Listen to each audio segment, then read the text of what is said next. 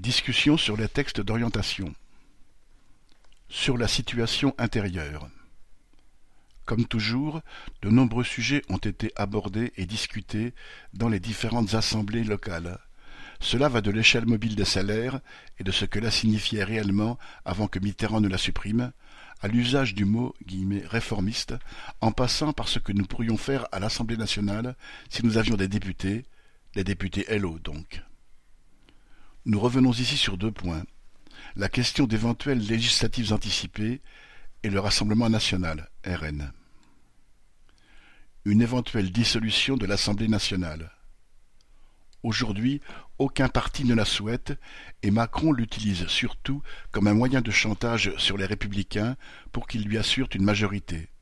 Mais il ne faut pas l'exclure. Il peut y avoir une motion de censure qui finisse par passer. On peut par exemple imaginer des frondeurs, chez les républicains, qui décident de joindre leur voix aux motions de censure du RN. Et puis surtout, les rapports de force entre les partis peuvent changer, et, si Macron voit que cela évolue dans son sens, il ne se privera pas de dissoudre pour avoir une plus grande marge de manœuvre. En tout cas, Macron doit suivre ça de très près, et il a sans doute des amis chez McKinsey qui peuvent regarder ça au jour le jour. Alors bien sûr, s'il y avait des élections législatives anticipées, cela poserait la question de notre participation. Un camarade faisait remarquer que nous ne nous étions pas toujours présentés dans toutes les circonscriptions, et il s'est demandé si l'on ne pourrait pas choisir de délaisser les circonscriptions où nous n'avons aucune existence militante et où nous n'allons que tous les cinq ans pour faire une conférence de presse. Il s'est posé le problème à la fois pour des questions de financement, mais aussi parce que cette activité conduit à nous disperser au lieu de nous concentrer sur l'activité recrutement et la construction de nos réseaux là où nous sommes. De fait, nous sommes forcés, vu nos forces, de faire des choix. Mais, depuis 2002, nous nous sommes présentés systématiquement dans toutes les circonscriptions de métropole. À chaque fois, nous nous adaptons, on fait ce qu'on peut. Par exemple, aux dernières législatives, nous avons fait le choix de ne pas coller toutes les affiches officielles et certaines circonscriptions n'ont presque pas été collées. Mais nous ne devons pas raisonner d'abord en fonction des moyens que nous avons ou pas, et encore moins en fonction de la petitesse des scores attendus. Ce qui doit nous guider, c'est l'intérêt politique et la nécessité de défendre nos perspectives dans un contexte politique donné. Quand on participe aux élections, on a un double objectif défendre une politique communiste révolutionnaire à une échelle plus large que celle qui est la nôtre d'habitude, et profiter de la campagne pour avancer sur la construction du parti. Pour renforcer notre organisation, c'est-à-dire trouver de nouveaux soutiens et des futurs militants, il faut être capable d'être présent localement, y compris dans la durée, mais, même sans cela, il est possible de défendre une politique et de planter un drapeau, et ça, c'est un objectif qui est très important pour nous. Nous ne savons pas précisément dans quel contexte politique pourraient se dérouler ces élections anticipées. Mais il est certain que la crise et la guerre nous obligent à nous dépasser.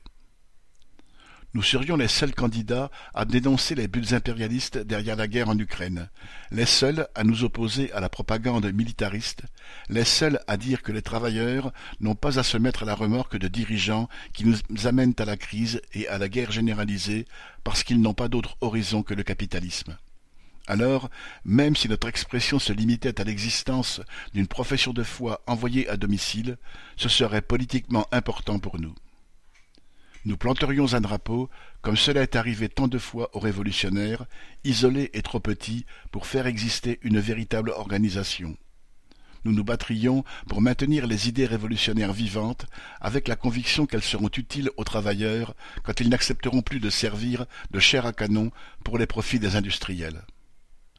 Rappelons que les révolutionnaires qui se sont réunis en septembre 1915 à Zimmerwald pour faire un appel contre la guerre au prolétariat d'Europe étaient moins de quarante et tenaient dans quatre voitures. Et combien de fois Trotsky a-t-il été conduit à mener le combat quasiment seul pour transmettre le flambeau aux générations futures? La période mouvementée qui s'annonce nécessitera sans doute de mener des combats encore plus durs et nécessitant plus de sacrifices qu'une campagne électorale. La meilleure façon de nous y préparer, c'est d'être à la hauteur de toutes les tâches qui se présentent à nous, au jour le jour, en nous donnant les moyens financiers et militants nécessaires pour les accomplir du mieux que possible. Le Rassemblement national Des camarades ont regretté que le texte ne soit pas davantage axé contre le Rassemblement national. Une camarade a estimé que l'on armait les travailleurs contre les réformistes et beaucoup moins contre l'extrême droite, alors qu'elle a progressé dans les classes populaires. Un autre a souligné que les militants du RN peuvent être les militants des futures grèves et que nous aurons aussi à batailler contre eux, ce qui est tout à fait juste. Mais les obstacles que les travailleurs rencontreront dans le cadre d'une remontée des luttes collectives seront d'abord les forces organisées dans le prolétariat, c'est-à-dire les appareils qui sont déjà en place. Ce sont des bureaucrates que l'on connaît, auprès de qui nous militons et avec qui nous partageons même certaines idées. Ce sont eux qui permettront aux appareils confédéraux de se rendre maîtres des mobilisations et de les neutraliser. Malgré la défiance qui peut exister dans les entreprises, les travailleurs attendent des syndicats qu'ils organisent et dirigent les actions collectives. Souvent, ils conditionnent leur participation à un appel unitaire de tous les syndicats. Et ils considèrent comme légitime que les délégués syndicaux les représentent c'est le poids de ces appareils organisés qu'il faudra affronter. Pour l'instant, le RN n'a pas d'appareil syndical dans les entreprises. Dans la police ou chez les gardiens de prison, il existe des syndicats importants grandement influencés par le RN. Et s'il y a, ici ou là, des sections syndicales animées par des militants RN, ce sont des exceptions et, surtout, ce n'est pas aujourd'hui la politique du RN. Si Le Pen cherche les voies ouvrières et celles des chômeurs, elle prend soin de gommer tout point de vue de classe. Elle se garde toujours d'opposer les travailleurs au patronat exploiteur, ce à quoi sont régulièrement amenés même les syndicats les plus conciliants. Au contraire, la politique de Le Pen consiste à cacher la lutte de classe menée par la bourgeoisie et à démolir toute conscience de classe au profit des sentiments nationalistes. Ce sont la France insoumise et le PCF qui rivalisent pour le titre de porte-parole politique du mouvement social, pas le RN. LFI et le PCF se déplacent systématiquement sur les piquets de grève, ils vont dans les rassemblements et les manifestations, et ils jurent que le combat est à mener dans la rue comme dans les urnes. Ce n'est pas la politique du RN. Le Pen veut apparaître comme la porte-parole du peuple français, des travailleurs et de la petite bourgeoisie possédante, les commerçants, les petits patrons. Aucune des mesures de défense du pouvoir d'achat qu'elle met en avant n'est jamais payée par le patronat. Elles le sont par le contribuable, lequel doit veiller à ce que son argent ne serve pas aux immigrés. Vous avez peut-être suivi l'attitude de Le Pen lors de la grève des raffineries. Elle a fait le grand écart entre la petite bourgeoisie exaspérée par les stations-service à sec et le monde ouvrier globalement solidaire de la grève contre Total et Exxon. Elle ne s'est jamais solidarisée de la grève et de la CGT, elle ne s'en est pas désolidarisée non plus. Elle a joué au jeu du ni oui ni non. Quand un journaliste lui demandait si elle était solidaire des grévistes ou de la CGT, elle répondait qu'il fallait prendre de la hauteur ou que le RN n'est pas un syndicat. Et elle n'a fait que taper sur Macron, qu'elle a accusé d'être le véritable responsable du blocage. Et au passage, elle a fait un peu de démagogie anticapitaliste en défendant la taxation des superprofits comme une mesure de justice, un effort de solidarité nationale demandé à ceux qui profitent de la situation. Comme elle le dit, Orban le fait en Hongrie, pourquoi la France ne le ferait-elle pas? Le RN se lance en ce moment dans la bataille contre le report de l'âge de la retraite, mais, comme l'a redit Bardella, c'est une bataille qu'ils mèneront à l'Assemblée nationale, dans l'hémicycle. Alors, cela ne veut pas dire qu'il n'y a pas de travailleurs, électeurs RN et militants RN, qui peuvent être combatifs et se retrouver y compris en première ligne des prochaines luttes. Bien sûr, il y en aura. Il y en a d'ailleurs dans les syndicats, même à la CGT, qui a tenté par ses statuts de leur en barrer l'entrée mais il ne s'agit pas de forces politiques ou d'appareils constitués à côté des syndicats.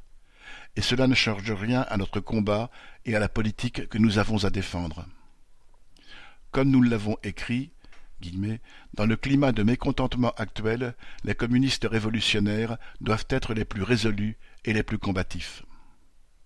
et c'est comme cela qu'ils seront capables de s'entourer et de gagner la confiance des travailleurs les plus combatifs, qu'ils aient voté Pierre, Paul ou Jacques, et de contrecarrer la politique conservatrice des appareils syndicaux. Armer politiquement les travailleurs, ce n'est pas leur faire la morale sur la question du racisme ou de leur hostilité aux immigrés. C'est leur proposer une politique de classe.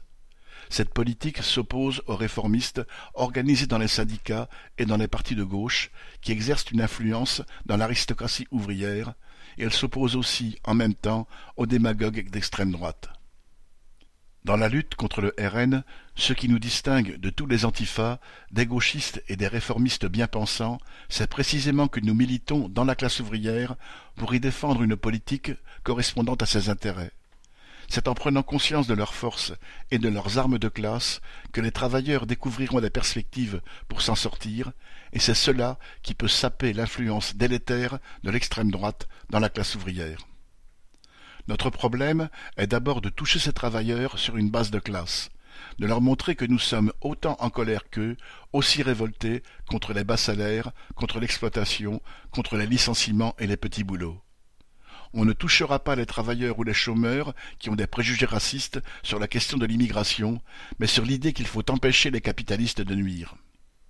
Il faut qu'ils comprennent que notre politique de classe nous démarque de tous les autres partis, que nous, nous sommes réellement en guerre contre un système capitaliste qui nous mène de faillite en faillite. Il faut leur faire découvrir ou redécouvrir l'histoire, les valeurs, le programme et la force de la classe ouvrière. Tout cela est indissociable d'une remontée des luttes ouvrières et de la possibilité pour les travailleurs de les pousser le plus loin possible. Nous voulons conclure sur la nécessité de nous emparer du moindre événement, de la moindre effervescence, de la moindre heure de débrayage, et même des élections professionnelles, pour tisser notre toile et faire émerger un réseau de travailleurs susceptibles de nous suivre dans le cas d'une mobilisation qui se développerait. Les quelques camarades qui viennent de vivre des débrayages ou une grève le savent, ça va vite. Dans ces situations, les événements s'enchaînent sans qu'on ait le temps de se poser et de réfléchir et beaucoup de choses s'installent dans les premières heures de la mobilisation, et, sauf dans les cas où il n'y a pas de syndicat, ce sont les délégués syndicaux qui s'autoproclament organisateurs et négociateurs. Alors, il faut construire un réseau à l'avance. À ce propos, un camarade a fait remarquer qu'il n'est pas facile de discuter comité de grève parce qu'il n'est pas lui-même connu comme militant. À vrai dire, il n'y a pas de problème. Ce sont des discussions qu'il est possible d'avoir entre travailleurs du rang. C'étaient des discussions courantes sur les ronds-points entre les gilets jaunes. Qui devait représenter le mouvement? Qui devait définir les revendications? C'est ce qui se discutait au quotidien. Il faut trouver des moyens simples d'aborder des idées qui sont finalement simples. C'est aux grévistes de décider de leur grève. Bien sûr, il y a, comme l'ont fait remarquer de nombreux camarades, une conscience de classe très basse et des traditions perdues. Mais en même temps, quand les travailleurs repartent au combat, les nécessités de la lutte de classe elle-même les poussent à refaire leurs expériences, à reconstituer les traditions utiles et à en inventer de meilleures encore, et plus vite qu'on ne le pense parfois. Aujourd'hui, nous en sommes encore à chercher comment faire faire des petits pas à ceux qui nous entourent, Comment aborder tel ou tel sujet avec un tel et pousser la discussion plus loin que d'habitude? Comment faire participer un autre à une réunion? Comment en convaincre un troisième de signer une pétition ou de participer à un débrayage? Il faut le faire avec la conscience que tous les pas en avant seront démultipliés quand la combativité sera au rendez-vous parce que, là, il suffit de la présence de quelques militants qui ont la confiance de leurs camarades de travail pour transformer des centaines, des milliers de travailleurs en militants, et pour qu'ils fassent d'eux-mêmes des pas de géants. Sur la situation internationale.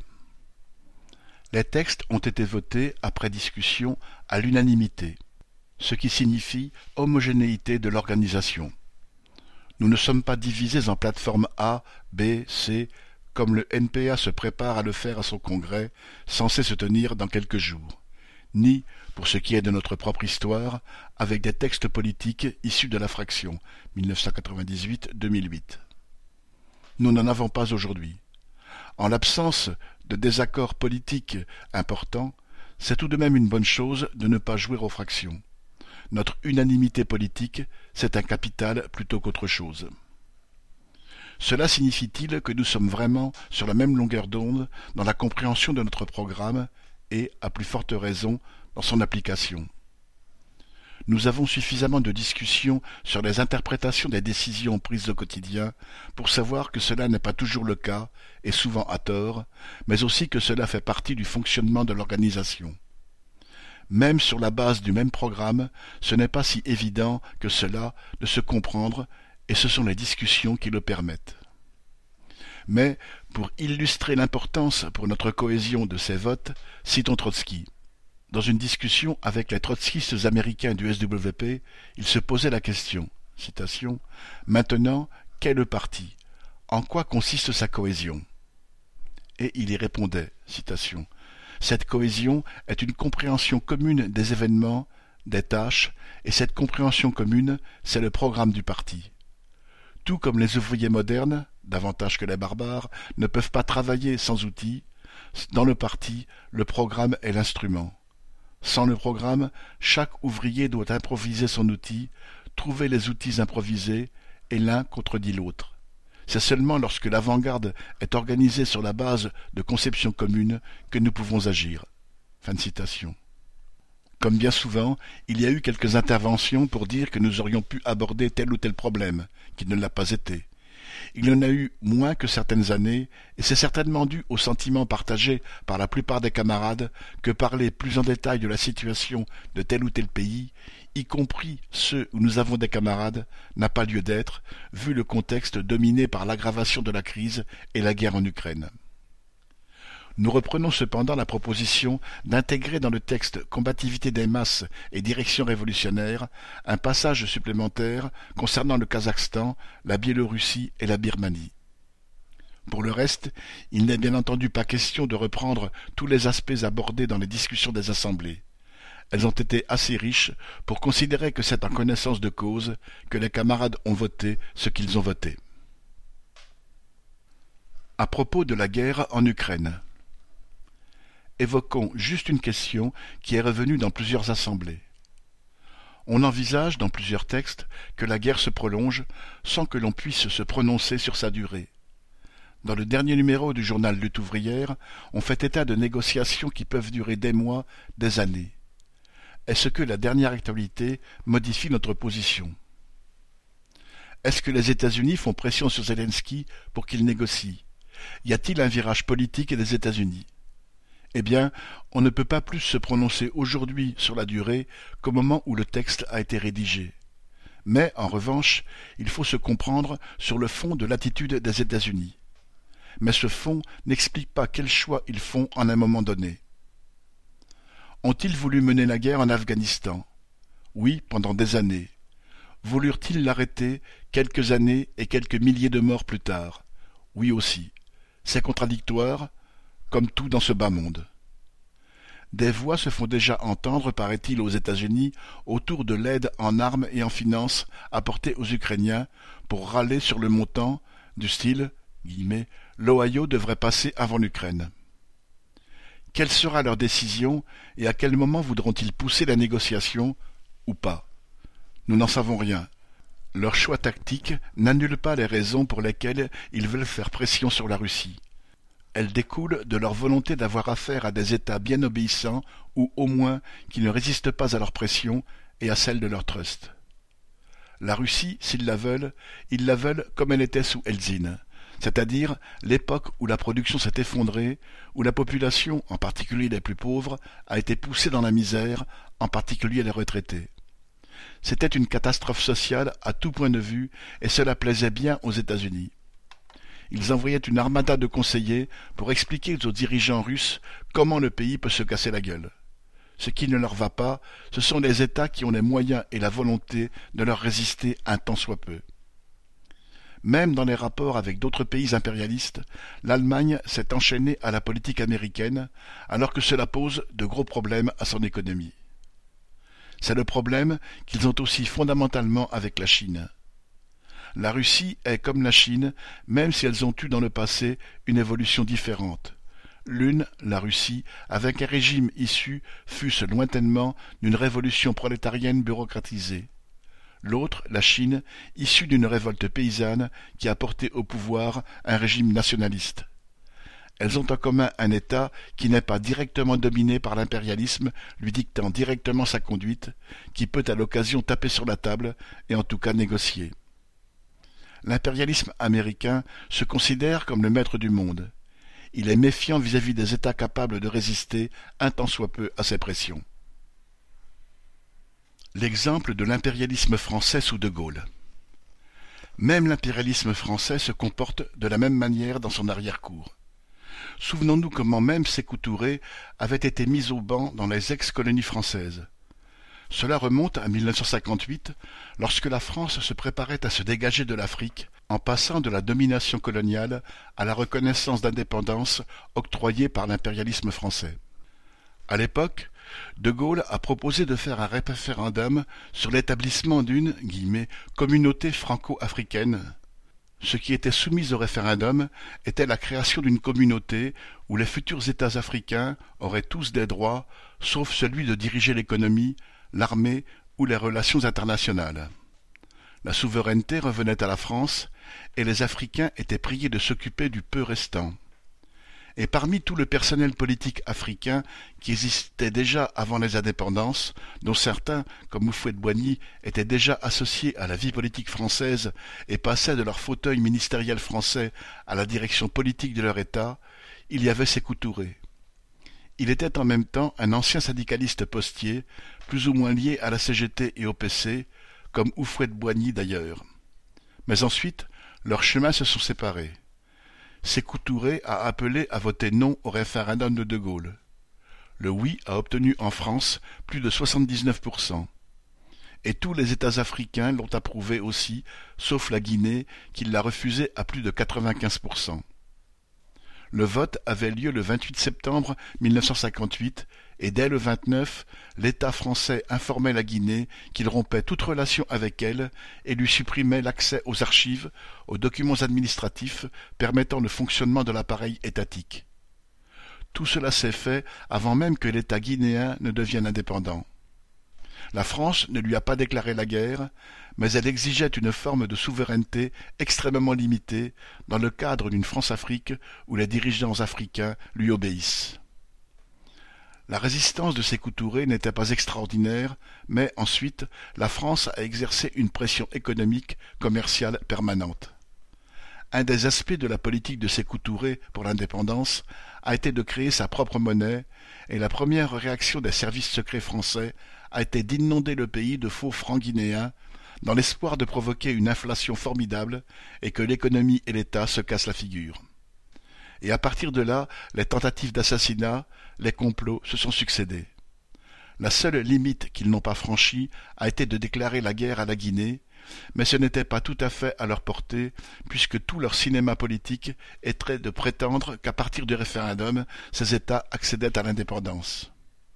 Cela dit, au Cameroun, une guerre s'est déroulée, semblable à celle d'Algérie, avec l'intervention de l'armée française et un nombre de morts presque identiques et, même une fois l'indépendance accordée, l'armée française est restée présente, a continué à réprimer pour imposer le candidat de la France, Aïdjo. On peut d'ailleurs signaler en passant que l'actuel dirigeant est le successeur direct d'Aïdjo et qu'il doit en dernier ressort son pouvoir à la répression de l'époque. Tout cela illustre les ressorts de l'attitude fondamentale de l'impérialisme français, qui sont les mêmes pour l'impérialisme américain, avec des moyens bien plus importants. Quand on parle des pressions impérialistes sur les pays sous-développés, le pillage de ces pays passe par de nombreux intermédiaires, mais les puissances impérialistes se réservent le droit de choisir ce qu'elles protègent. Elles interviennent ou non en fonction de leurs intérêts. De tout temps, en Afrique, il y a eu des mouvements nationalistes qui ont tenté d'échapper à la pression impérialiste.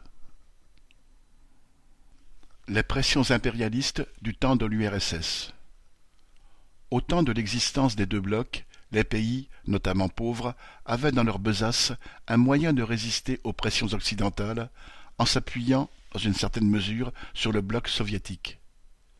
C'est l'existence de ce bloc, ajoutée à un vrai soutien populaire à Cuba, qui a permis à ce dernier pays de garder un régime castriste, alors que l'île est à quelques enclavures seulement des États-Unis. À l'époque, bien des dirigeants nationalistes des pays pauvres, de l'Éthiopie de Mengistu au Congo-Brazzaville, ont fait appel à l'URSS pour résister aux pressions successives des puissances impérialistes. Il en a résulté une série de régimes dans lesquels certains groupes trotskistes ont vu la multiplication d'états ouvriers dégénérés ou déformés. À la même époque, à Brazzaville, il y avait plus de portraits de Marx, Engels, Lénine qu'en Hongrie. Alors, il n'y a pas de revirement de la politique des États-Unis sur le fond, quels que soient les choix tactiques qu'ils seront amenés à faire.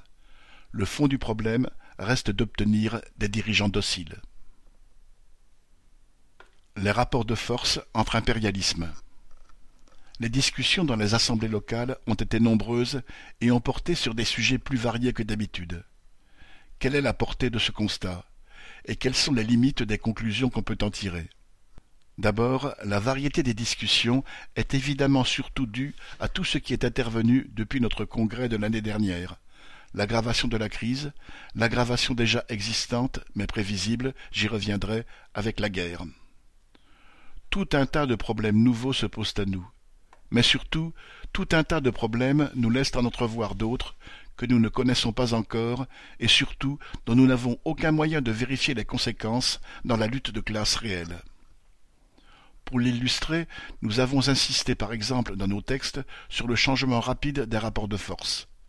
Pas seulement entre le camp occidental et la Russie, mais aussi à l'intérieur même du camp occidental, notamment entre les différentes puissances impérialistes européennes et entre chaque puissance impérialiste européenne et les États-Unis. Prenons un sujet d'actualité, la visite de Macron aux États-Unis. Au-delà du baratin sur l'amitié des peuples en général, et entre les États-Unis et la France en particulier, il y est allé pour mendier que Biden soit gentil avec les capitalistes de France concernant une seule mesure, prise récemment, la subvention massive accordée par le gouvernement américain à ceux qui investissent aux États-Unis. À sa façon guillemets, jupitérienne, il a posé le problème au nom de l'Union européenne, alors que tous les pays de l'Union se tirent dans les pattes. Macron a souligné les conséquences de cette mesure pour les capitalistes européens. Ils sont déjà désavantagés par rapport aux capitalistes américains, pour lesquels l'énergie est deux à trois fois moins chère qu'en Europe. Alors, si le gouvernement américain ajoute une subvention de cent milliards de dollars à tous les capitalistes, américains ou non, qui investissent dans la production sur le sol américain, c'est la bérésina non seulement les capitalistes américains investiront chez eux, quitte à retirer leurs capitaux investis en Europe, mais les capitalistes européens en feront autant, du moins pour la part de leurs capitaux qui sera investie dans la production, car ceux qui cherchent la spéculation financière sont déjà attirés par le taux d'intérêt américain en hausse. Distorsion de concurrence, s'est écrié Macron, ce qui, en langage normal, ne signifie rien en réalité. Mais, dans le cadre des bagarres entre capitalistes, cela signifie seulement distorsion en ma défaveur. Macron a commencé sa déclaration en disant en substance Biden défend ses propres entreprises et c'est normal, nous on fait pareil. Il a évidemment raison, sauf que le pareil ne signifie pas la même chose suivant que les entreprises protégées le sont par Biden et les États-Unis ou qu'elles le sont par Macron et la France. Macron reviendra de son voyage avec des phrases ronflantes. Ce ne sont pas les phrases ronflantes sur l'amitié éternelle, etc., qui empêcheront qu'un certain nombre d'entreprises françaises seront poussées vers la faillite ou, pour les plus puissantes, déménageront aux États-Unis, et ce, poussées par la concurrence américaine. Leurs conséquences sociales. On ne peut pas mesurer l'effet cumulatif des différentes mesures et sanctions vous comprenez bien que la multiplication des faillites dans cette guerre économique aura des conséquences sociales. Du côté des nôtres, la classe ouvrière, combien de travailleurs licenciés, combien de chômeurs supplémentaires? Et cela ne nous donne pas encore la réponse sur la réaction de la classe ouvrière à tout cela. Même question à propos des petites entreprises, des sous-traitants, etc. Elles survivent encore grâce au « quoi qu'il en coûte » de Macron. Mais pour combien de temps? Et si la crise commence à ruiner cette couche de la petite bourgeoisie que sont les patrons petits et moyens, si la petite bourgeoisie d'affaires est poussée à bout, comme semblent l'être ces temps-ci les bouchers et bien d'autres catégories, si ces réactions s'amplifient, la question du fascisme peut se poser autrement qu'aujourd'hui. Il ne faut pas confondre la poussée électorale actuelle vers l'extrême droite et le fascisme. Le fascisme, ce sont les coups de trique. Avant même l'arrivée de Mussolini au pouvoir, le fascisme, c'étaient les bandes fascistes qui forçaient les ouvriers à boire de l'huile de ricin. Mussolini est arrivé au pouvoir à la tête de bandes fascistes, pas à la tête d'opinions, parce que ce ne sont pas les opinions qui permettent de diriger, ce sont des forces sociales sur lesquelles on peut s'appuyer, à condition qu'elles existent. Nos tâches militantes et la guerre. Alors, nos textes ne représentent évidemment qu'un bilan d'étape de nos positions par rapport à la crise et à la guerre telle qu'elle se présente aujourd'hui. Et les discussions sur ces sujets sont limitées par la même. Mais ce ne sont pas des textes programmatiques en ce sens qu'ils ne résultent pas de notre propre expérience. Ils résultent de l'interprétation d'autres textes issus de l'expérience de générations antérieures de travailleurs et récapitulés et formulés par des révolutionnaires d'une toute autre envergure que la nôtre. Nous insistons là-dessus parce que nous entrons dans une période qui n'aura pas la stabilité que nous avons connue au cours des dix, vingt ou trente dernières années, et de surcroît dans un pays impérialiste riche, riche du pillage des pays pauvres, qui n'a pas connu d'événements révolutionnaires ou pré-révolutionnaires depuis bien longtemps. L'essentiel de nos problèmes dérive de cette situation. On ne peut vraiment former une organisation révolutionnaire que dans une période révolutionnaire. Aujourd'hui, on ne peut que s'y préparer et préparer nos militants dans cette perspective. Nous en sommes conscients et nous l'avons toujours été. Nous avons toujours cherché des moyens de contourner cette situation avec des exigences organisationnelles, exigeant par exemple la discipline dans les petites choses pour être entraîné à le faire dans les grandes, ou faire lire des romans pour faire connaître des situations que les camarades n'ont pas connues. Mais nous devons être conscients des limites de cette façon de faire. Nous faisons lire bien entendu des livres théoriques, et c'est absolument indispensable. Ces livres contiennent, sous forme théorisée, les classiques du mouvement communiste révolutionnaire, de Marx et d'Engels pour le passé, et de Lénine et de Trotsky pour un passé un peu plus récent. Cette lecture est fondamentale, vitale, pour fixer le cap et pour trouver des indications pour le respecter. Mais, aussi indispensable que ce soit, il faut retraduire la théorie dans la vie réelle. Lénine citait, dans un de ses ouvrages, cette phrase du poète allemand Goethe. Toute théorie est grise, mais vert et florissant l'arbre de la vie. Pourtant, Lénine s'y connaissait en théorie, et il savait en quoi c'est essentiel. La nouveauté de la situation réside dans une accélération de l'instabilité. On peut même dire que la seule stabilité dans la situation à venir est l'instabilité. Voir à la télé les bombes qui tombent sur Kharkov, Kiev ou Mariupol, ça fait réfléchir, y compris des travailleurs peu ou pas politisés. Mais ce n'est pas comme les recevoir sur la tête, ni passer ses nuits dans une cave sans chauffage et sans électricité. Nous savons, grâce à l'histoire du mouvement ouvrier communiste, quel est le cap à respecter et qu'il ne faut pas perdre, pas seulement en temps de paix, de paix sociale, mais aussi et surtout dans des périodes de guerre sociale et de guerre tout court. Comme bien souvent dans le passé, la guerre est en train de venir avant qu'on en arrive à la guerre sociale. Il en a été ainsi à l'époque de la Première Guerre mondiale, où il aura fallu des années de guerre, de souffrance, de destruction, de mort, pour que la guerre sociale révolutionnaire surgisse dans un certain nombre de pays et pour arriver au pouvoir dans un seul, la Russie. Il en a été ainsi de façon comparable pendant la Deuxième Guerre mondiale, avec cette énorme différence que les morts et les destructions ont été multipliées. En revanche, les révoltes et les révolutions qui se sont produites à l'époque ont été dirigées par d'authentiques révolutionnaires, mais pas du tout au sens prolétarien, car sous la direction de petits bourgeois nationalistes, c'est-à-dire, en fin de compte, sous la direction bourgeoise. Alors, du fait de la relative stabilité de la situation, du moins dans les pays impérialistes, en un certain sens, la bourgeoisie a un problème similaire pour son armée qui n'a pas connu, pour utiliser une de leurs expressions toutes récentes, de guerre de haute intensité. À ceci près cependant qu'elle, la bourgeoisie, est au pouvoir, et que le prolétariat, lui, devra le conquérir. Elle, la bourgeoisie, dispose d'un appareil d'État qui a la possibilité de mobiliser. La classe ouvrière devra bâtir l'embryon de son appareil d'État dans le feu de la mobilisation. C'est bien pourquoi les guerres locales de la bourgeoisie française, par exemple, ne servent pas seulement à imposer par la force la primauté du grand capital français, notamment dans son ex-empire colonial. Elles ont aussi pour fonction de servir de terrain d'entraînement. C'est pour les mêmes raisons que l'Ukraine, où pourtant les troupes françaises, américaines, etc. ne sont pas directement engagées, leur sert de terrain de préparation et qu'il soit dit en passant que les états-majors, comme tous les spécialistes des affaires militaires, intègrent dans leur préparation jusque et y compris les réactions de la population.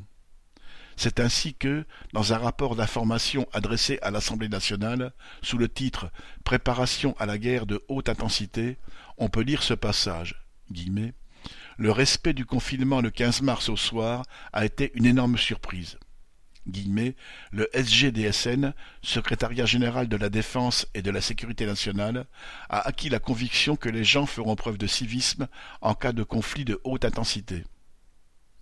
C'est une illustration de ce qui les préoccupe.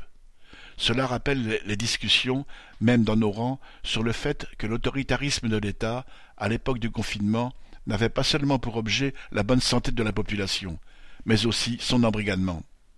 C'est ce qui caractérise la bourgeoisie, et il faut l'avoir en tête en permanence. Rien, même ce qui paraît évidemment fait pour la vie sociale, n'est fait pour le bien de la population. Tout est fonction des intérêts de la bourgeoisie. Nos textes constituent seulement des sortes de bilans d'étape, par exemple par rapport à la guerre, et le font à partir du programme de transition, ou plus exactement à partir d'un passage intitulé La lutte contre l'impérialisme et contre la guerre, dans lequel Trotsky récapitule les tâches de la façon suivante. le succès du Parti révolutionnaire dans la prochaine période dépendra, avant tout, de sa politique dans la question de la guerre. Une politique correcte comprend deux éléments une attitude intransigeante envers l'impérialisme et ses guerres, et l'aptitude à s'appuyer sur l'expérience des masses elles-mêmes. Il nous faut comprendre cette idée avec tout ce que cette expression résume comme tâche dans la période qui vient. L'aptitude à s'appuyer sur l'expérience des masses elles-mêmes. Nous devrons nous y préparer dans nos têtes, par toute notre culture politique, par toute la formation, même seulement livresque, que nous avons héritée du passé. Pour le moment, les masses elles-mêmes n'ont pas cette expérience, et nous n'en savons rien. Quant à l'attitude intransigeante envers l'impérialisme et ses guerres, nous ne pouvons la manifester que dans notre propagande et dans nos prises de position. Eh bien faisons-le. C'est pour cette raison que, tout en nous étant exprimés assez largement dans nos publications, dans notre dernier CLT et évidemment dans les discussions quotidiennes de nos militants, une motion est soumise au Congrès sur cette question qui sera centrale pour un bon moment. Conclusion. Nous écrivions, lors de notre congrès de l'an dernier, avec cependant cette grosse réserve que la situation sur le plan économique comme sur le plan politique et dans les relations internationales est sans cesse plus instable que dans le passé, sans cesse plus lourde de menaces.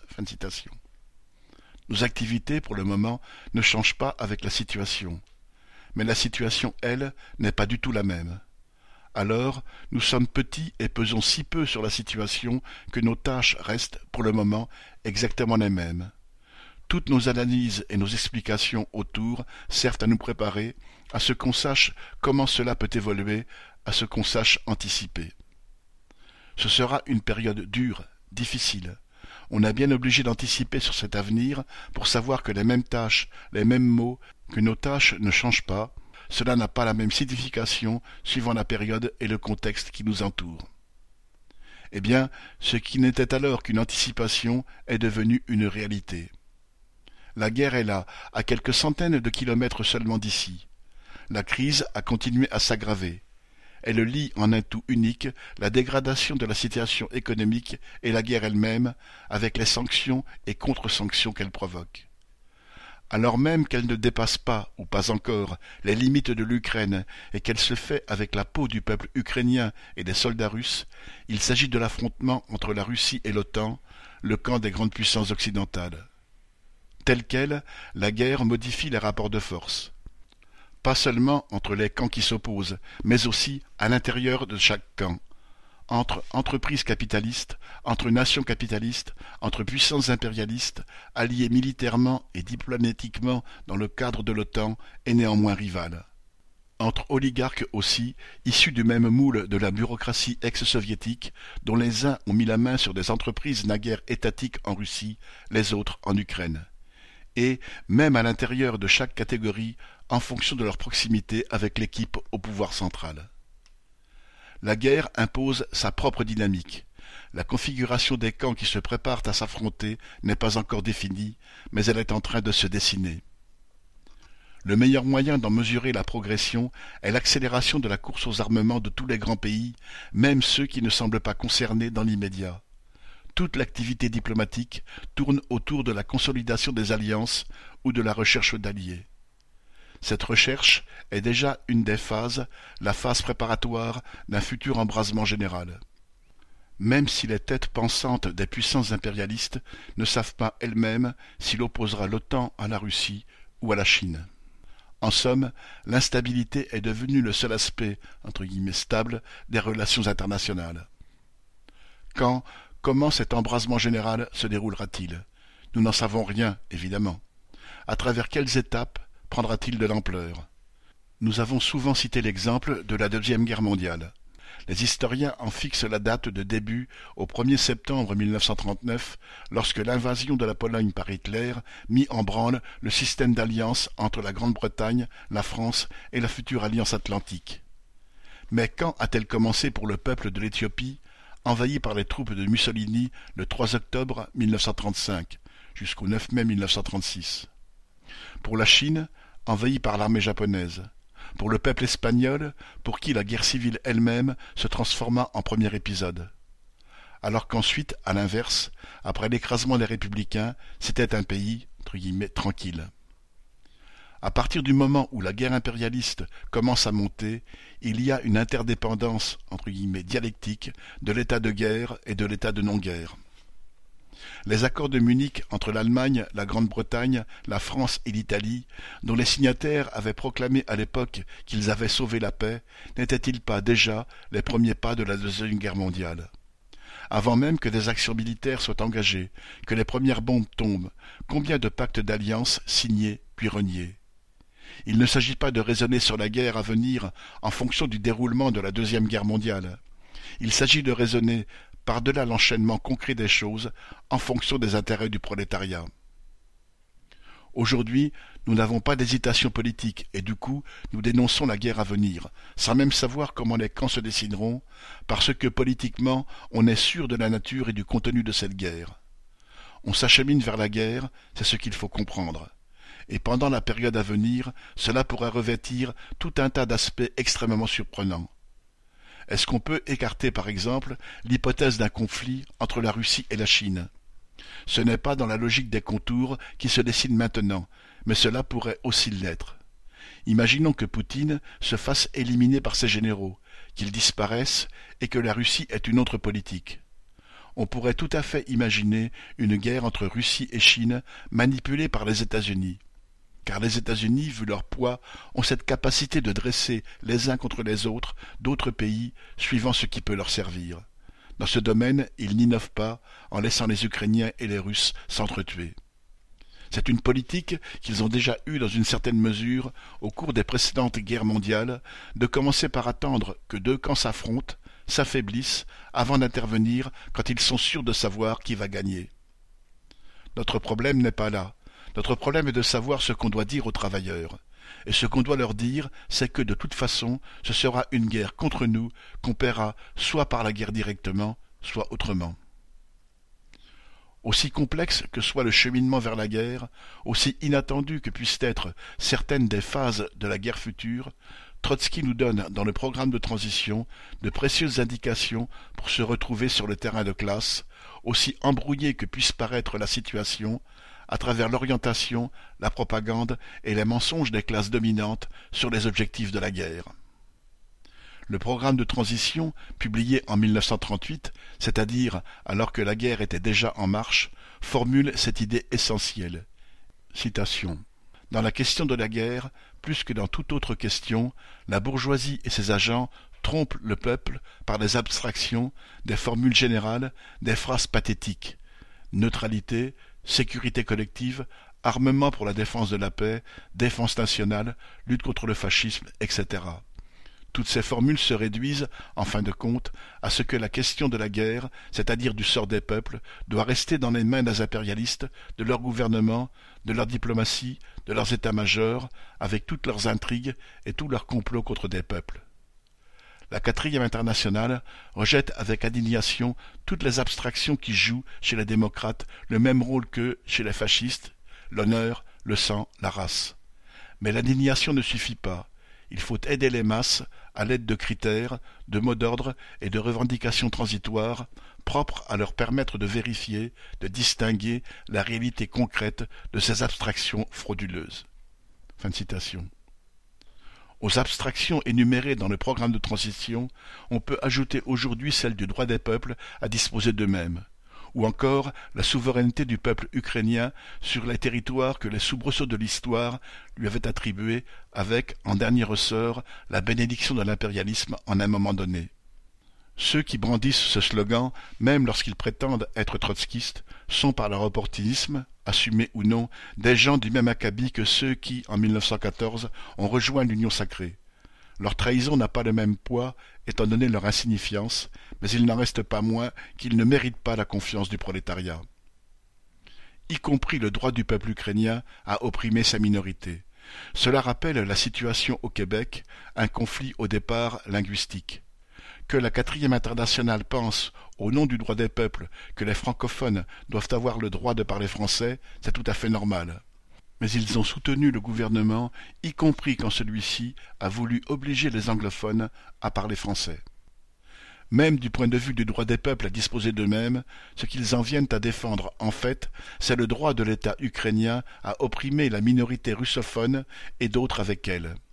Tout cela dans une partie du monde où, dans certaines régions, la population d'un même village peut changer d'identité plusieurs fois. Dans une région qui appartient aujourd'hui à l'Ukraine, les habitants d'un village, sans l'avoir jamais quitté, ont changé six fois de nationalité. Au travers des guerres, cela a été l'Empire austro-hongrois, la Tchécoslovaquie, la Tchéquie, l'URSS. Et tout cela a des conséquences, même pour les gens pas du tout politisés, l'idée que vous inscrivez vos gosses à l'école où ils vont apprendre telle langue, et puis deux ans après, ils ne comprendront plus rien parce qu'on leur fera les leçons dans une autre langue. Ce sont des petits aspects, mais ce sont ces petits aspects qui font la vie des peuples. Ce ne sont pas de grands raisonnements politiques.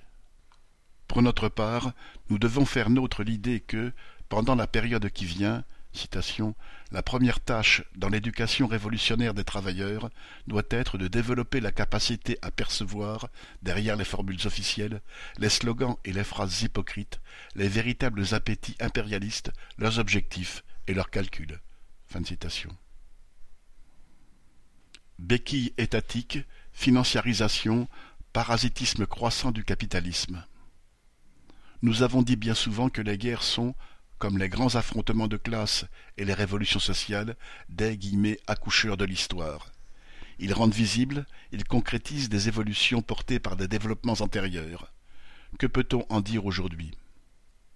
Le pourrissement du capitalisme se manifeste autour de deux évolutions la financiarisation croissante et le rôle croissant des États dans la vie économique. Ces deux aspects concomitants expriment le parasitisme croissant de la bourgeoisie. Pour ce qui est du rôle de l'étatisme dans la survie du capitalisme d'aujourd'hui, nous pouvons citer une des conclusions d'un document récent commandité par la CGT, intitulé Un capitalisme sous perfusion. Mesures, théories et effets macroéconomiques des aides publiques aux entreprises françaises. C'est un document d'inspiration très réformiste dans sa conclusion, mais qui affirme, citation, le poids que représente ce soutien public aux entreprises a plus que doublé depuis le début des années 2000, passant de 3% du PIB à environ 6,44% en 2019, avant donc les mesures d'urgence prises durant la crise sanitaire, ces aides liées à la pandémie constituant plutôt à ce stade un soutien de type conjoncturel. Une partie très importante de ces aides publiques représente une sorte de soutien structurel aux entreprises. Fin de citation. Oh, que ces choses sont élégamment dites par des économistes réformistes. Plus brutalement, le fonctionnement capitaliste de l'économie ne survivrait pas sans l'État. Comme toute évolution sous le capitalisme, elle a un caractère contradictoire. La financiarisation ajoute une dimension supplémentaire au caractère mondialisé de l'économie. Le rôle vital des États dans la survie même du capitalisme exprime les forces tectoniques qui poussent vers la concentration économique. L'un, l'étatisme croissant, est contrecarré par la propriété privée des moyens de production. L'autre, la mondialisation, l'est par le morcellement étatique. Le seul moyen de sortir de cette contradiction est d'ouvrir devant l'humanité une phase nouvelle, supérieure de son évolution. La planification consciente, rationnelle, démocratiquement contrôlée de l'économie. Ce qui exige l'expropriation du grand capital, la disparition de la propriété privée des moyens de production et des frontières nationales c'est-à-dire la révolution prolétarienne, la victoire du prolétariat et son activité en tant que classe dirigeante pour transformer les bases mêmes de la vie sociale jusqu'à la disparition des classes. Vers des régimes autoritaires. L'évolution vers des formes de plus en plus autoritaires par lesquelles la bourgeoisie exerce sa domination est visible dans le présent pas seulement par cet aspect symptomatique mais superficiel qu'elle a poussé vers la droite, vers l'extrême droite, marqué par la banalisation de l'arrivée au pouvoir gouvernemental d'organisations d'extrême droite. Pas seulement par la mise au pas un peu partout de la population pendant et sous prétexte de la pandémie du Covid, relayée par la mise au pas pleinement, au sens guerrier, depuis le début de la guerre en Ukraine. Il n'est même pas nécessaire d'être révolutionnaire pour ressentir cette évolution, pour s'en inquiéter ou, pour ce qui concerne les révolutionnaires, la combattre. Quelle forme cependant le régime autoritaire prendra-t-il? Quels sont les risques d'un régime fasciste? La grande bourgeoisie en aurait-elle besoin comme elle en a eu besoin lors des précédentes périodes de grande crise du capitalisme? Et, si oui, en aurait-elle besoin comme force de répression supplétive de ses forces étatiques, police, armée? En aurait-elle besoin, jusque et y compris, pour prendre la direction de son appareil d'État? Nous ne sommes pas des devins. La seule certitude est que, malgré toutes les contradictions, toutes les impasses de son système économique, la bourgeoisie ne quittera pas le pouvoir sans y être obligée. Et elle ne pourra l'être que par une classe sociale qui soit non seulement capable de l'y contraindre, mais qui soit apte à proposer à l'humanité une nouvelle forme d'organisation de l'économie et de la société. Depuis Marx, on sait que la classe ouvrière en a les moyens et qu'elle est la seule dont les intérêts objectifs poussent dans ce sens. Nous savons tous que, dans son écrasante majorité, elle n'en a pas conscience. Mais nous savons aussi, sur la base de l'expérience de la période entre la Première et la Deuxième Guerre mondiale, que la reprise de conscience et de confiance en elle de la classe ouvrière et la menace fasciste sont deux réponses symétriques et contradictoires à la même crise sociale deux politiques de classe qui s'opposent frontalement. L'une, la classe ouvrière, déterminée à conquérir le pouvoir, l'autre, la bourgeoisie, décidée à s'y cramponner quoi qu'il en coûte. C'est la menace venant du prolétariat qui pousse le grand capital à s'appuyer sur la petite bourgeoisie. Et c'est la crise qui affecte cette dernière qui donne au grand capital la possibilité et les moyens de s'appuyer sur des bandes fascistes pour préserver sa domination sociale. Cela a été le cas entre les deux guerres en Italie puis en Allemagne. Mais, dans le cas de la France, en 1934, cette menace fasciste a été le facteur déclenchant de la réaction ouvrière qui allait conduire à juin 1936. Les seize mois qui séparent les émeutes d'extrême droite du 6 février 1934 et juin 1936 et ses occupations d'usines sont une succession d'affrontements entre les défenseurs de l'ordre bourgeois, le gouvernement lui-même et les groupes fascistes, et le camp des travailleurs. Des affrontements étroitement entremêlés, se nourrissant mutuellement. Bien avant le sommet de la mobilisation en juin 1936, certaines fractions de travailleurs déjà mobilisés en étaient arrivées non seulement à des grèves et des manifestations, mais à des affrontements ponctués d'attaques armées. Dans la période actuelle, la bourgeoisie ne se sent pas menacée au point de faire appel à des bandes fascistes qu'elle n'a pas à sa disposition. C'est une erreur, par exemple, de confondre l'évolution de l'opinion publique vers l'extrême droite avec la menace fasciste. La réalité sociale ne se définit pas dans le domaine des idées, des opinions, des déclarations, mais dans la lutte de classe. L'Italie sous le gouvernement de Meloni n'est pas l'Italie des années 1921-1922. Il y a à peine plus d'un mois, alors que Meloni était déjà chef de gouvernement, des camarades en activité à Livourne rapportaient que cela n'entraînait ni enthousiasme ni désarroi de la part de ceux avec qui ils ont discuté. On a surtout eu le sentiment que c'était la résignation qui primait, y compris parmi les électeurs de Mélanie, qui défendaient assez mollement leur vote. Enfin, ceux qui se sont arrêtés pour discuter avec nous, bien sûr. Il y a eu quelques réflexions anti-migrants, mais, pour citer les copains, il y a eu, citation, elle fera peut-être quelque chose. Et l'éternelle, citation, il n'y a qu'elle qu'on n'a pas essayé. L'existence de camarades, même peu nombreux, et la possibilité de faire quelques activités militantes avec eux, et éventuellement leur presse, nous permettent de concrétiser l'idée que nous pouvons nous faire de la situation dans le pays en question à condition bien sûr qu'on soit sur la même longueur d'onde et qu'il y ait entre nous une relation de confiance qui permette de donner du crédit à leurs paroles. Pour illustrer, à lire les articles de journaux pourtant sérieux comme Le Monde, nous aurions pu écrire bien des âneries sur Haïti au mois de septembre sur la révolte des ouvriers. Ce qu'il y avait derrière, les camarades nous l'ont raconté. Un mouvement de mécontentement trouve toujours une direction. Cela peut être des islamistes, des nationalistes, des réformistes, en l'absence d'une direction révolutionnaire. Cela peut même être des gangsters qui trouvent une forme d'assentiment dans la classe ouvrière. Maintenant, en l'absence de direction révolutionnaire, un chef de gang occupe le terminal de pétrole et prétend le distribuer à Cité Soleil. Revenons sur l'exemple donné par les camarades sur Abidjan. Évidemment, cela nous fait chaud au cœur. Dans la zone de Yopougon, cela ne s'était encore jamais produit par le passé. Mais maintenant, qu'est-ce que cela va devenir?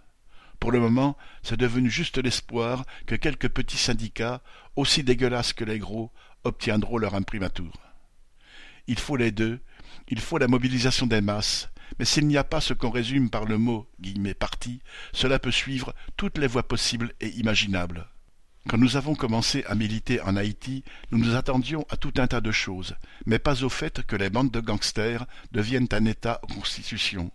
Ce qu'on voit là-bas, c'est la renaissance du macoutisme, à ceci près que le macoutisme, c'était des gangsters qui s'appuyaient ou se retrouvaient derrière un homme politique. Là, pour le moment, il y a une demi-douzaine de prétendants qui se battent pour conquérir le pouvoir à partir de la rue et de leur fief. Est-ce qu'ils y arriveront ou non? On ne le sait pas, mais en attendant, c'est un peu comme les bandes fascistes, on est sûr qu'ils sont contre le prolétariat. Ce sont les prolétaires qui se font assassiner. De temps en temps un blanc, parce que c'est sûr qu'il est riche, mais ils ne sont pas assez nombreux là-bas en ce moment pour que ça rapporte. Alors on enlève l'ouvrière qui revient de son travail. Les camarades ne sont pas rentrés dans tous les détails, mais il faut intégrer ce que cela veut dire dans la vie quotidienne de chaque ouvrier. Chaque jour, il faut bien calculer par où on passe pour aller au travail. Cela n'a l'air de rien, mais comme vous savez que vous risquez votre vie si vous rencontrez les gangsters, comme ce sont des enfants des quartiers populaires que vous connaissez, vous vous échangez des informations sur l'opposition, les barrages. Mais ça veut dire que quand vous sortez le matin, il faut partir avant une certaine heure, à plusieurs, etc. Il faut vivre avec. Les gens vivent avec, et nos camarades vivent avec. En même temps, nos camarades ont le courage de prévoir quand même leur fête, et ils ont raison. Parce qu'ils ont déjà la demande, ils militent autour de cela en disant Les gangs nous emmerdent, mais nous, il faut qu'on résiste. Et résister, ça veut dire continuer à vivre et faire ce qu'on veut faire. Nous, c'est cela qu'on vous propose. Ils n'ont aucune garantie que cela marche, ou même que cela ne se termine pas mal. Mais ils estiment que cela vaut le coup à juste raison parce que se battre, ça vaut toujours le coup. Ne pas abandonner le terrain, cela vaut toujours le coup. Le fait de le faire est déjà justifié par le fait que les ouvriers leur demandent déjà combien ils peuvent avoir d'entrée. Pour revenir à Mussolini, comprendre sa montée est indispensable pour être conscient de la rapidité avec laquelle les choses changent lors d'une reprise violente de la lutte de classe. Nous ne sommes pas des devins, mais des militants communistes révolutionnaires.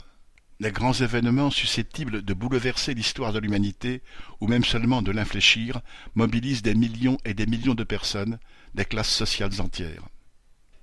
La seule certitude pour l'avenir que nous avons en tant que marxistes, c'est que le capitalisme ne peut pas être l'avenir de l'humanité. Ce n'est pas de la divination, c'est un objectif de combat. Le même objectif de combat que s'étaient fixé bien avant nous Marx, Engels, Rosa Luxembourg, Lénine, Trotsky et, suivant la période, des milliers, des millions d'autres et une fraction plus ou moins importante du prolétariat. Chacune de ces générations, en se fixant cet objectif de combat, l'a fait à l'échéance de sa prévisible existence. Lénine qualifia l'impérialisme de phase sénile du capitalisme. Sénile mais pas mort. La sénilité du capitalisme ne signifie nullement que cette forme sociale mourra de la crise actuelle, pas plus qu'elle n'est morte de la multitude de crises à travers lesquelles la bourgeoisie a maintenu son pouvoir, pas même des plus grandes, comme la précédente grande crise commencée en 1929. La vie et la survie de formes sociales que l'humanité s'est données au fil du temps n'obéissent pas aux lois de la biologie, elles obéissent à la lutte des classes. La mobilisation de la classe ouvrière. Nous n'avons aucun moyen de deviner ce qui révoltera les travailleurs dans la période à venir.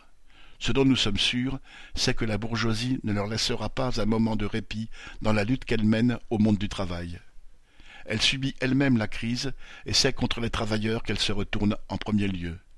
Maintenant, est-ce que les travailleurs seront plus sensibles à la diminution de leur pouvoir d'achat à l'accroissement de l'écart entre leurs conditions d'existence et celles de la bourgeoisie.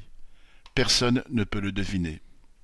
Dans notre éditorial de cette semaine, 29 novembre, nous avons mis en opposition les mesures du gouvernement contre les chômeurs, poussant un peu plus vers la misère un certain nombre de travailleurs et leurs familles, et les dividendes qui flambent, comme flambent les rémunérations des PDG, notamment celle de Carlos Tavares, PDG de Stellantis. En affirmant, citation, les montants qu'engrange la grande bourgeoisie sont tellement astronomiques qu'ils semblent appartenir à un monde parallèle. Nous ne sommes pas les seuls à relever ce contraste. Un journaliste télé a comparé la rémunération que Tavares encaisse en un an avec le salaire d'un. Il faudrait que celui-ci soit né sous Ramsès II pour rattraper son retard, soit il y a environ trois mille trois cent cinquante ans. Alors évidemment il n'y a pas d'argument ni de mot d'ordre opératoire. Le facteur déclenchant de la réaction ouvrière peut être une phrase de travers d'un contremaître ou d'un chef quelconque dans une entreprise. Personne ne peut deviner quelle injustice, parmi les mille et une de la société capitaliste, sera l'étincelle qui mettra le feu.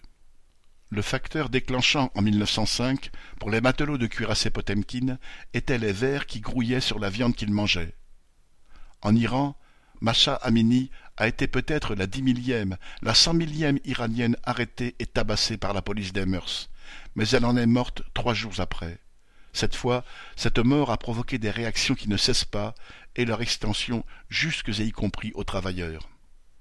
Et voyez en Chine ce qu'a déclenché la gestion autoritaire du Covid-19, des réactions violentes et politiques dans la plus grande usine d'assemblage d'iPhone au monde de l'entreprise Foxconn à Zhengzhou les opportunités à saisir.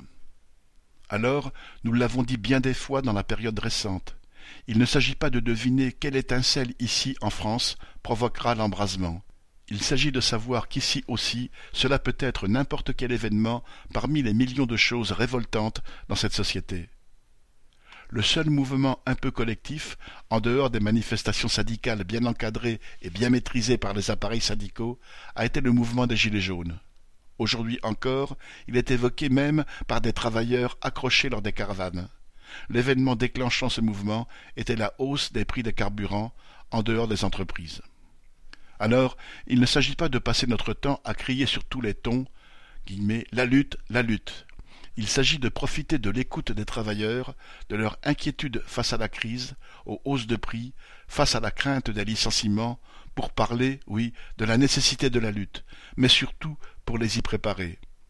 Et derrière ces mots, guillemets, pour les y préparer, il y a un tas de choses qui feront partie de l'essentiel de nos tâches dans la période à venir. Nous ne faisons pas une liste de tous les aspects de cette préparation. Nous n'aurons pas fini d'en discuter au fur et à mesure que l'actualité, tel débrayage, telle expression de mécontentement parmi les travailleurs, dans ou en dehors des entreprises, mettra en évidence le clou sur lequel il faudra taper. Disons qu'il s'agit de mettre en avant que, si on veut changer le cours des choses, il faut changer le rapport de force entre la bourgeoisie, le grand patronat, le gouvernement et la classe ouvrière. Et seule une lutte massive et allant en s'élargissant de la classe ouvrière peut aboutir à changer ce rapport de force. Et la seule façon possible, c'est de faire peur à la bourgeoisie, lui faire vraiment peur. Aujourd'hui, tout ce qui est catégoriel, partiel, limité, s'il n'y a pas l'étincelle qui mettra le feu partout, c'est un piège. Il faut propager autour de nous l'idée que les revendications que nous avons à mettre en avant doivent partir de ce qui est nécessaire aux travailleurs pour défendre leurs conditions d'existence, et absolument pas de ce que le patronat peut ou ne peut pas accepter. Préparer les travailleurs, cela signifie discuter de tout cela. Cela nous opposera d'emblée à tous les appareils syndicaux et politiques qui, tous, seront guidés par la crainte que les travailleurs mobilisés sortent du cadre de l'organisation capitaliste de la société. Rappelons-nous que, bien au-delà des revendications spécifiques, que ce soit les congés payés ou même les augmentations de salaire, qui ont marqué la mobilisation ouvrière de juin 36, ce qui a fait peur à la bourgeoisie, cela a été les occupations d'usines parce que c'était une atteinte à la sacro-sainte propriété privée. Et, vingt ans après la révolution russe, si beaucoup de travailleurs ne savaient pas ou ne savaient plus ce qu'elle signifiait, la bourgeoisie et ses politiciens le savaient bien. Il faut mettre en avant les revendications du programme de transition. Sous forme de propagande, on n'a jamais cessé de le faire. C'est le moment de passer de la propagande à l'agitation. Quand et comment? En fonction de ce qui préoccupe les travailleurs. Le chômage croissant est la plus grande des plaies sociales, Trotsky. La répartition du travail entre tous, c'est une revendication qui parle aux travailleurs depuis bien longtemps, sans les pousser à l'action jusqu'à présent. C'est la brusque envolée de l'inflation, c'est-à-dire la cherté de la vie, qui transforme l'échelle mobile des salaires, ou la hausse des salaires en fonction des prix, en revendication compréhensible par tous, car le programme de transition a été rédigé dans une période très semblable à la nôtre. Toutes ces revendications peuvent faire irruption dans l'actualité de façon brutale, jusque et y compris la mise en place de milices ouvrières. La brusque multiplication des bandes fascistes est susceptible de donner de l'actualité à toutes ces revendications. Voyons avec quelle rapidité le chapitre du programme de transition, la lutte contre l'impérialisme et contre la guerre, est devenu d'une actualité brûlante. Ce sera à l'organisation et à l'ensemble de ses militants d'être suffisamment à l'écoute de la classe ouvrière pour savoir sur quel clou taper, qui soit compris par les travailleurs autour de nous et susceptible d'être repris par eux il faut se pénétrer profondément de toutes ces expressions que Trotsky soulignait dans bien des textes, notamment celui qui relate ses discussions avec les militants du SWP américain. Certains de ces militants reprochaient au programme de transition d'être trop radical, quand d'autres lui reprochaient de ne pas l'être assez. S'agissant de la vaste classe sociale qu'est la classe ouvrière, dans une même montée de la mobilisation, les rythmes des uns et des autres peuvent être différents. Il s'agit d'avoir des revendications qui unissent vers le même objectif ceux qui sont déjà prêts et ceux qui ne le sont pas encore.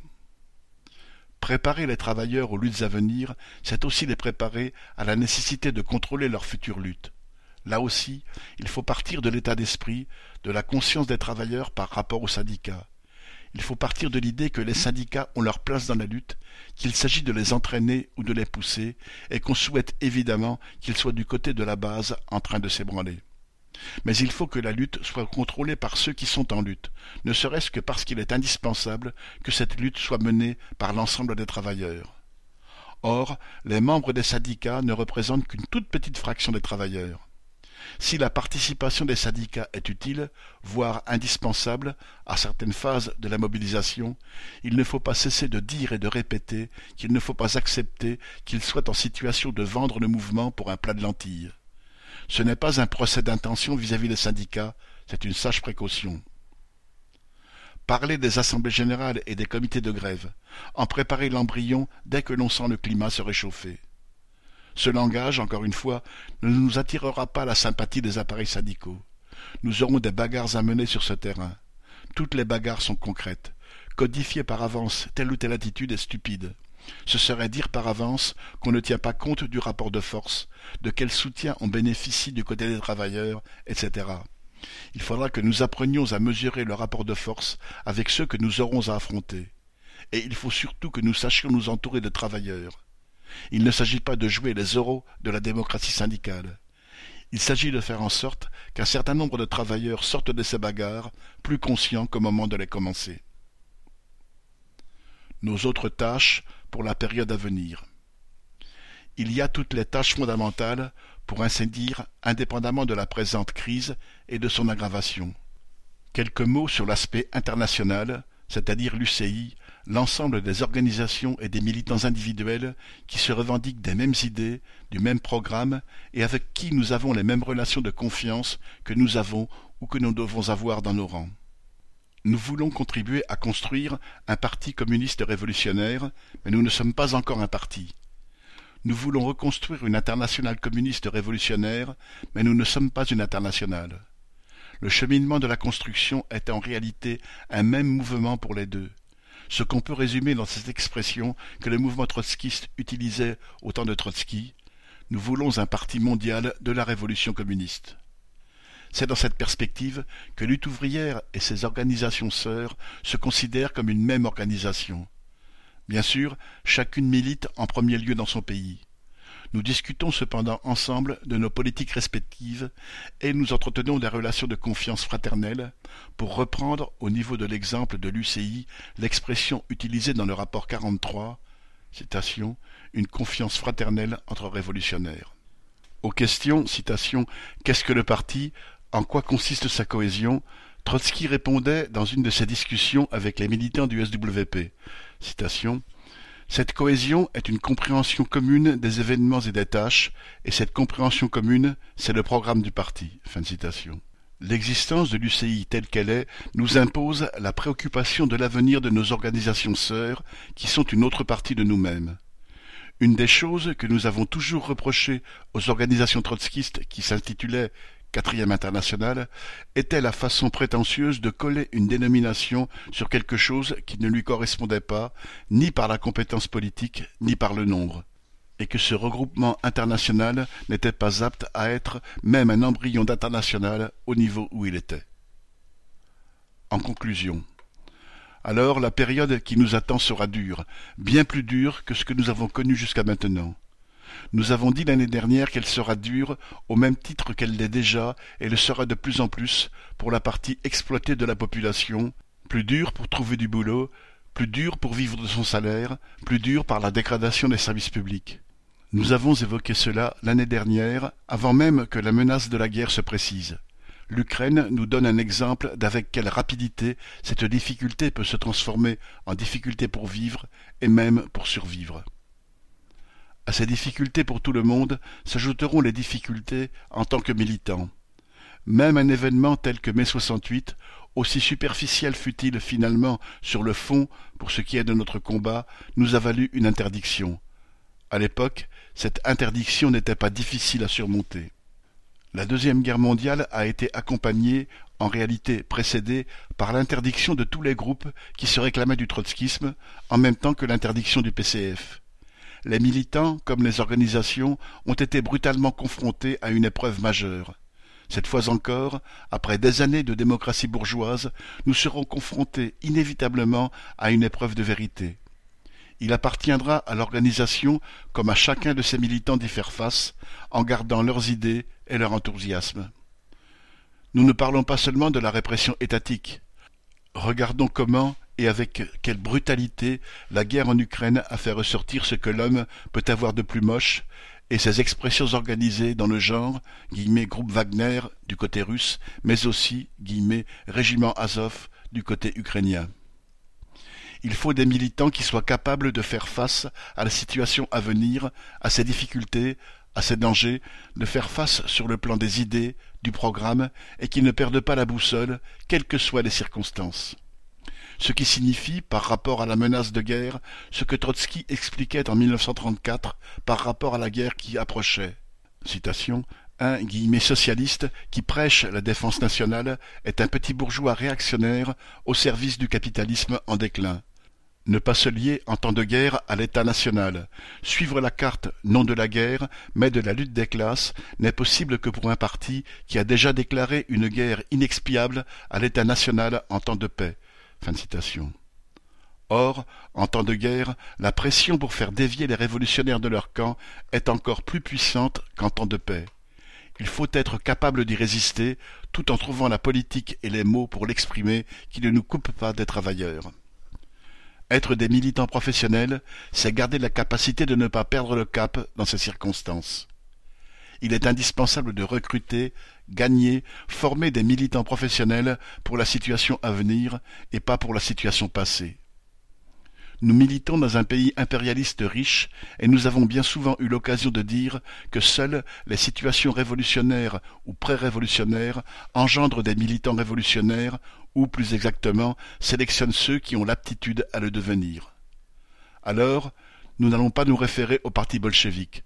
Pour ça, il y a que faire de Lénine nous pouvons nous référer à notre propre passé, aux origines de notre organisation et à la qualité des militants qui ont été à son origine, à ceux qui ont jeté les fondations politiques et organisationnelles sur lesquelles s'est bâtie notre organisation, à leur engagement, à leur courage, à leur inventivité, à leur aptitude à être à la fois disciplinés et autonomes.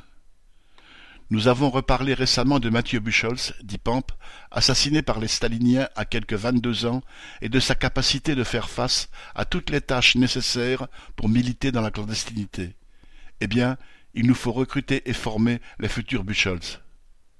Car les guerres ne font pas disparaître la volonté militante. Après un moment de sidération, la réalité de la guerre, son évolution, suscite tôt ou tard de nouvelles vocations militantes et surtout, ce sont souvent les grandes épreuves qui conduisent aux grandes révolutions. Et nous avons, nous devons avoir l'optimisme des révolutionnaires. En tant que marxistes, optimistes sur la prise de conscience du prolétariat et finalement, au-delà, optimistes dans l'avenir de l'humanité. Relisons les derniers écrits de Trotsky, notamment ce texte qui a été joint à son journal d'exil 1935, mais fut écrit en 1940, l'année de son assassinat, mais aussi où le minuit dans le siècle, dont parlait Victor Sege, avait atteint son apogée, avec la phase la plus active de la guerre.